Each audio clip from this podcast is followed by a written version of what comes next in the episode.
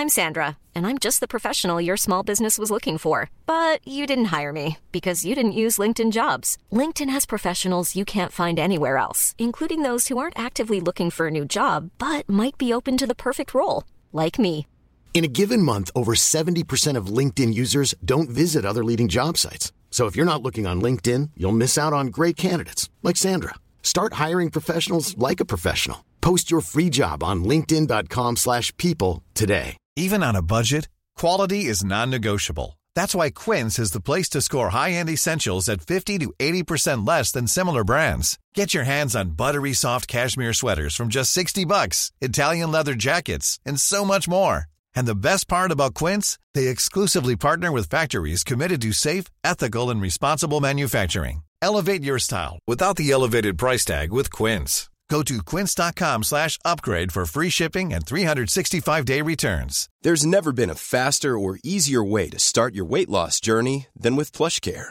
PlushCare accepts most insurance plans and gives you online access to board-certified physicians who can prescribe FDA-approved weight loss medications like Wigovi and Zepbound for those who qualify.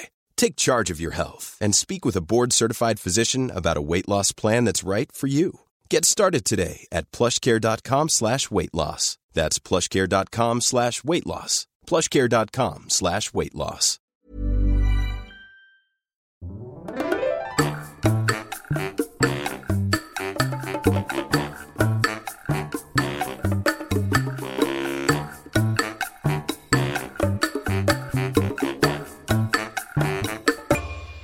¿Qué tal? Esto es How to Spanish Podcast. Yo soy David. Y yo soy Ana, porque ustedes lo pidieron y porque esta es la semana de la fiesta de independencia en México, tenemos un episodio especial donde vamos a hablar del tema que algunos de nuestros patrones votaron, el papel de las mujeres en la independencia de México. Our Patreon community makes this podcast possible. If you would like to support us, go to howtospanishpodcast.com. You can find the links to previous episodes, the study materials and interactive transcripts we offer to our members, as well as many other benefits. Don't forget to check our store. Muchísimas gracias a nuestros nuevos patrones, Josué, Hisham, Disley, Ann, Kellon, Jane, Eric, Brick. Así es, esta semana es una fecha muy especial para nosotros como mexicanos. Nos encanta celebrar el 15 de septiembre o el 16 de septiembre la fiesta de independencia. Y hemos hablado ya en otros años, en otros episodios sobre esta fiesta. Inclusive, si ustedes pueden regresar y buscar, tenemos algunos videos sobre cómo celebramos específicamente el año pasado con amigos y familia, todo lo que cocinamos y lo que hicimos, que es delicioso. Este año obviamente las circunstancias son muy diferentes debido al tema de la pandemia y las fiestas van a ser mucho menos conglomeradas que otros años, pero no vamos a dejar de celebrar. Este año en especial, en este episodio, queremos compartirles algo que inclusive no se habla muchísimo en nuestra historia, la manera en que influenciaron las mujeres esta batalla. Y creo que no solo es algo de la historia de México, ¿no? Si tú piensas en la historia mundial en general, sobre todo de los siglos XVII, XVIII, XIX, pues el papel de las mujeres no era considerado tan importante. O aún, si el papel fue importante, muchas veces simplemente no se les daba crédito a las mujeres, lo cual es también un poco triste. Y no es la excepción en el caso de México. En el caso de la historia de México, en especial la independencia, sabemos que hubo varias mujeres involucradas.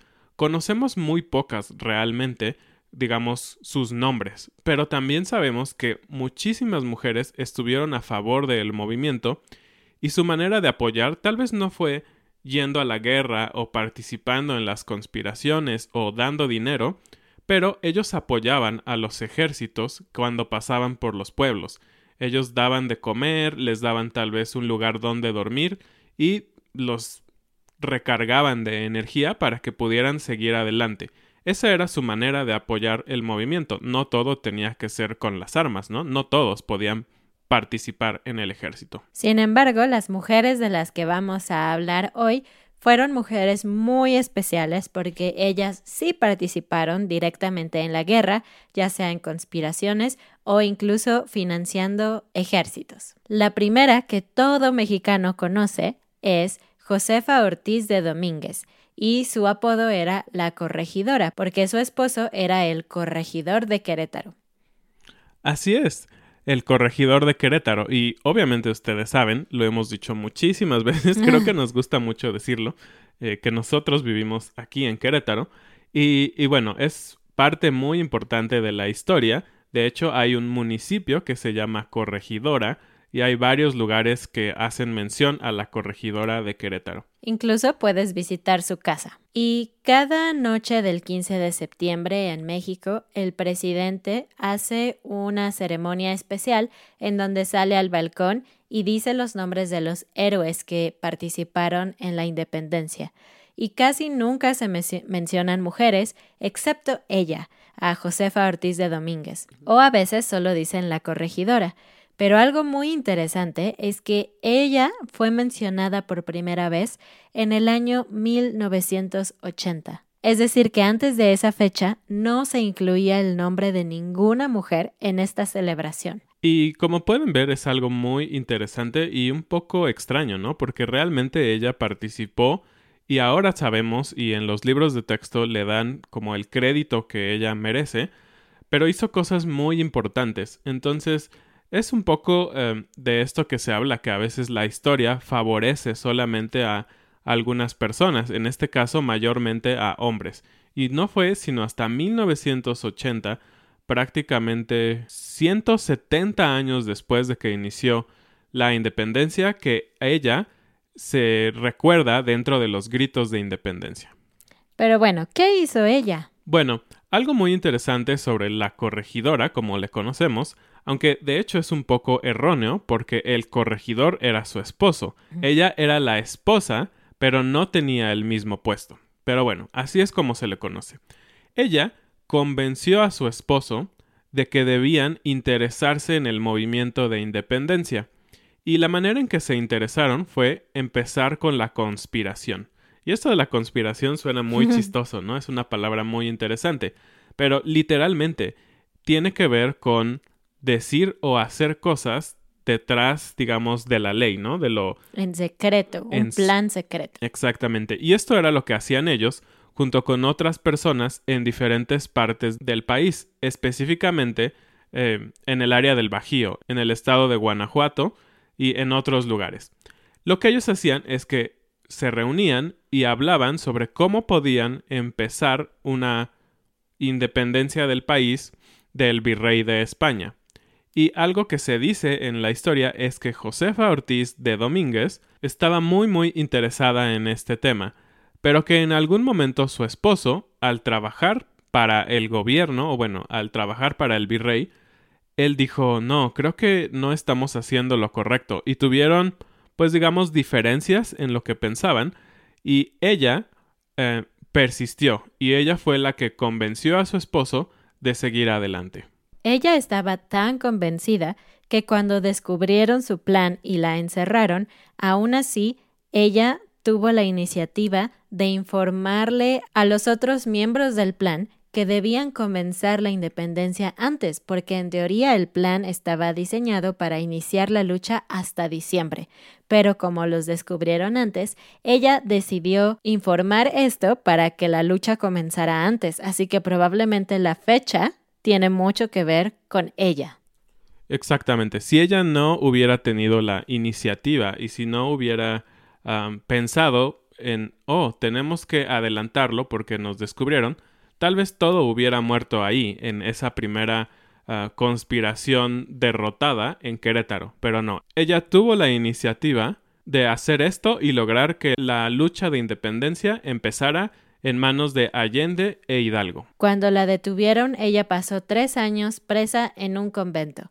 Pero ahora es tan famosa que, como ya dijimos, hay lugares que se llaman como ella, pero también escuelas. Es muy común que las escuelas aquí lleven su nombre. El siguiente nombre es también uno de los más conocidos en la lucha de independencia. Esta mujer se llamaba Leona Vicario. Ella es conocida como la informante. Esta mujer era rica, así que ella puso sus recursos a disposición de los ejércitos. Y lo que hizo fue que envió mensajes y también daba dinero al ejército que se llamó el, el, ejército insurgente. También funcionaba como hotel, más o menos, su casa, para dar hospedaje. Suena chistoso, pero para dar hospedaje a los miembros del ejército que lo requirieran. Ella formó parte de una sociedad secreta. Esta sociedad se llamaba los Guadalupes. Y lo que hizo esta sociedad fue crear una red de correos con Miguel Hidalgo, que fue el cura cuyo nombre todos conocemos porque fue el cura que dio el grito de independencia, el que inició la independencia o la guerra de independencia en México. Y esta mujer, Leona Vicario, los miembros de su sociedad y ella pertenecían a la clase social alta. Eso quiere decir que ellos estaban en contacto con los españoles, con el virrey y todos ellos, así que tenían información de primera mano que podían decirle a Miguel Hidalgo.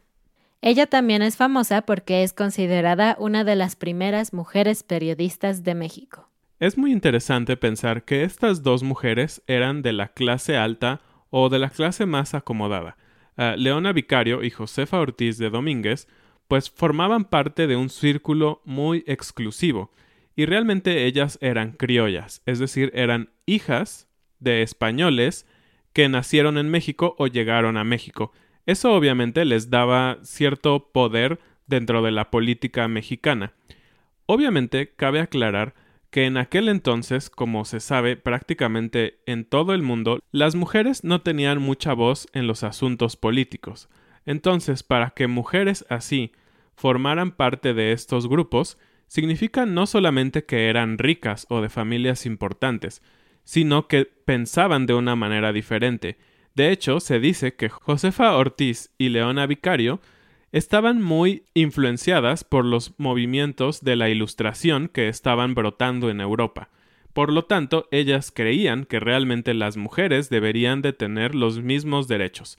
Obviamente, el tiempo no fue el más correcto para hablar de estos temas, pero aún así, ellas lo hicieron notorio con todo lo que hicieron. Nuestra siguiente mujer en la lista es Altagracia Mercado, conocida como la heroína de Huichapan. Esta mujer sí fue considerada una militar mexicana. Ella sí peleó. Y no solamente se unió a un ejército o a un batallón, sino que financió su propio batallón. Wow, es decir que no solo le gustaba la guerra o pelear, sino que también sabía o aprendió estrategias militares, ¿no? Como para tener su propio batallón. Su regimiento fue muy importante y lucharon muchas veces contra el ejército realista, que eran los opositores al ejército insurgente, que son los que estaban buscando la independencia. Y finalmente, el 24 de octubre de 1819, su batallón cayó. Quiere decir que pelearon durante bastantes años. Pero a pesar de que su batallón cayó, ella seguía luchando solita, tanto que cuando la atraparon, el comandante que la atrapó le perdonó la vida. Y se dice que este comandante dijo, una mujer como ella no debería morir, y por eso la dejó vivir. La siguiente mujer de la que vamos a hablar se llama Mariana Rodríguez del Toro, y también fue una mujer novohispana, pero liberal. Ella tenía ideas liberales, es decir, pensaba que la libertad y la independencia de México era necesaria para que siguiera prosperando el país. Y ella estaba en Ciudad de México.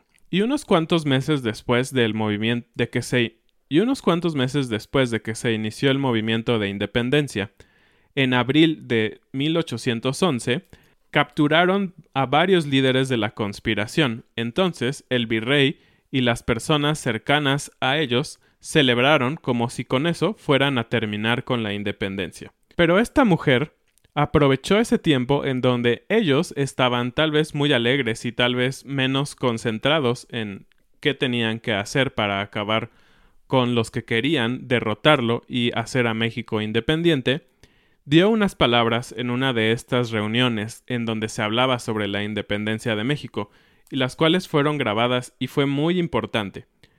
Ella les llamó la atención así a los demás hombres que estaban allí. ¿Qué sucede, señores? ¿No hay otros hombres en América aparte de los generales que han caído prisioneros? Libertar a los prisioneros. Tomemos aquí al virrey. Ahorquémoslo. Esto fue porque en ese momento todos los que querían la independencia de México se estaban sintiendo muy desanimados porque parecía que se había terminado antes de empezar.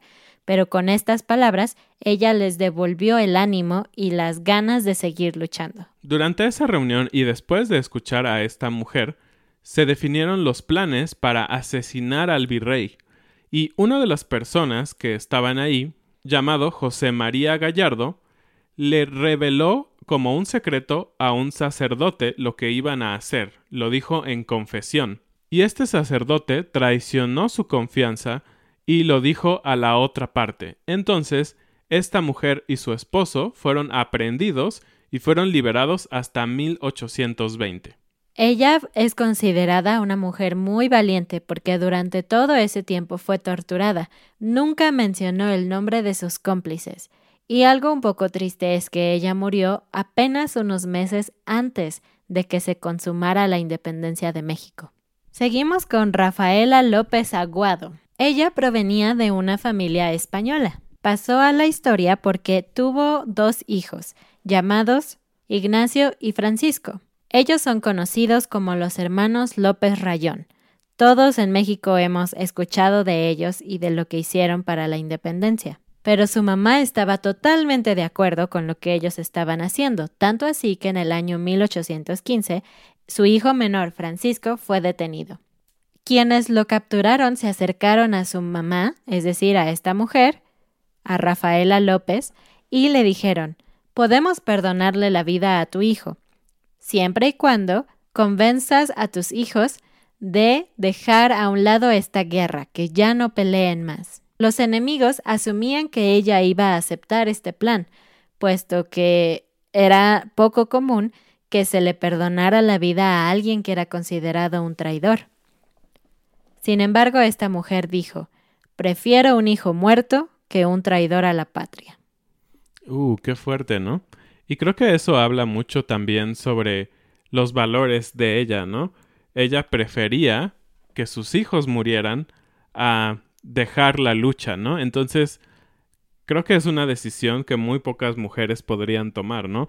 Normalmente, y creo que por eso trataron de negociar así, saben que el amor de una madre por sus hijos sería como, no, no me importa, yo dejo todo con tal de que mi hijo viva. Y ella estaba dispuesta a sacrificar a su hijo para seguir con este movimiento. La siguiente.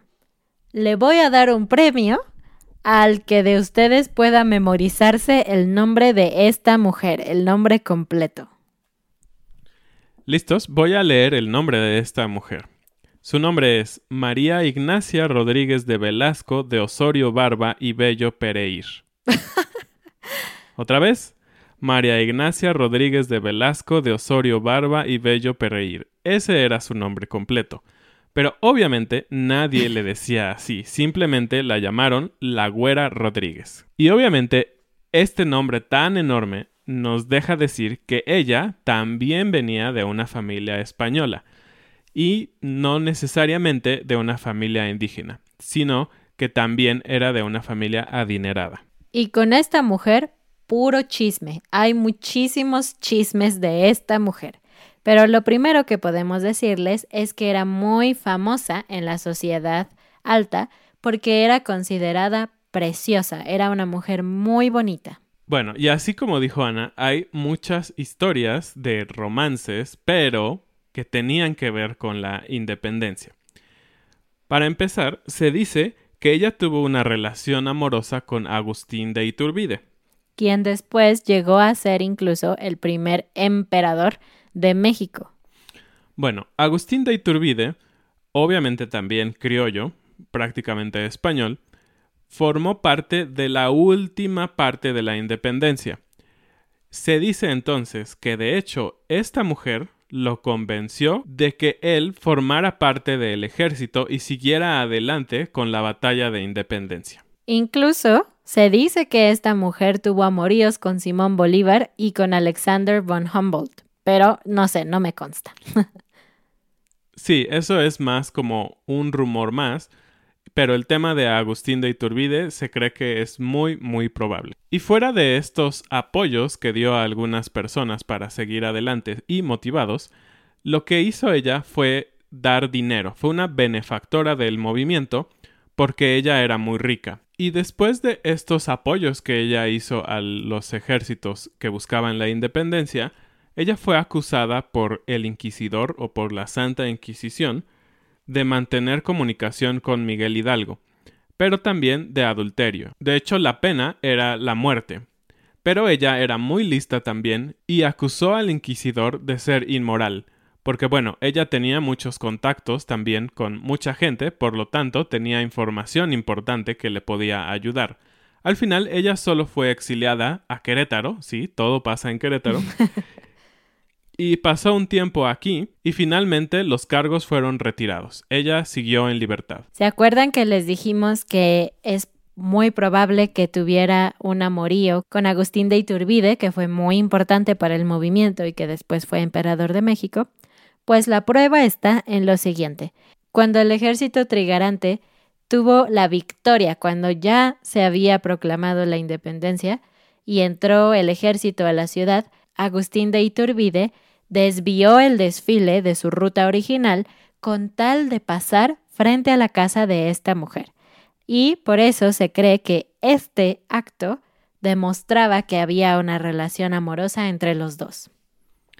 Sí, es muy interesante y, parece gracioso y parece de una telenovela, pero en los registros ah, queda que esta mujer fue un poco diferente a las mujeres de su época, no solo porque ayudó al movimiento, sino porque se registró que estuvo casada tres veces, tuvo cuatro hijos y también varios amantes conocidos. Entonces es algo que no era nada común en aquella época. Si ustedes quieren, pueden buscar una imagen de esta mujer porque realmente yo creo que era muy bonita, pero en las imágenes que nosotros encontramos nos da la impresión de que esa mujer no rompía ni un plato. Y esa es la frase del día. Y esa es la frase del día. Parecer que no rompes un plato. Por ejemplo, parece que tú no rompes ni un plato. Eso quiere decir que tu cara parece muy angelical, muy tranquila, parece que eres una persona tranquila, buena, perfecta. Y creo que es el caso con esta mujer, con la güera Rodríguez. Si tú ves su foto o su pintura, vas a ver que parece que ella no rompe un plato, pero ella rompe toda la vajilla, es decir, para nada, completamente lo opuesto. Y eso es todo por este episodio. Esperamos que haya sido muy interesante para ustedes conocer un poco más sobre las mujeres, sobre su participación en la guerra de independencia.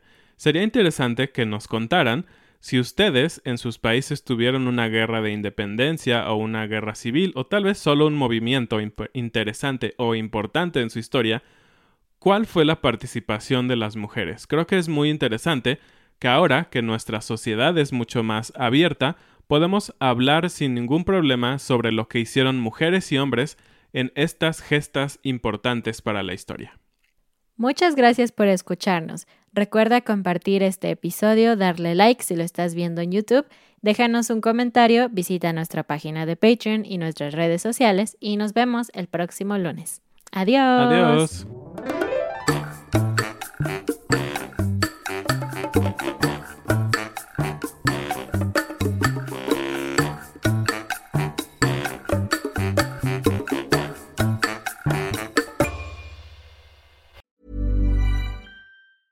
Planning for your next trip? Elevate your travel style with Quince. Quince has all the jet setting essentials you'll want for your next getaway, like European linen, premium luggage options, buttery soft Italian leather bags, and so much more. And it's all priced at 50 to 80% less than similar brands. Plus, Quince only works with factories that use safe and ethical manufacturing practices. Pack your bags with high-quality essentials you'll be wearing for vacations to come with Quince. Go to quince.com slash trip for free shipping and 365-day returns. Mom deserves the best, and there's no better place to shop for Mother's Day than Whole Foods Market. They're your destination for unbeatable savings, from premium gifts to show-stopping flowers and irresistible desserts. Start by saving 33% with Prime on all body care and candles. Then get a 15-stem bunch of tulips for just $9.99 each with Prime. Round out Mom's menu with festive rosé, irresistible berry chantilly cake, and more special treats. Come celebrate Mother's Day at Whole Foods Market. Even when we're on a budget, we still deserve nice things. Quince is a place to scoop up stunning high-end goods for 50 to 80% less than similar brands. They have buttery soft cashmere sweaters starting at $50, luxurious Italian leather bags, and so much more. Plus, Quince only works with factories that use safe, ethical, and responsible manufacturing. Get the high-end goods you'll love without the high price tag with Quince. Go to quince.com/style for free shipping and 365 day returns.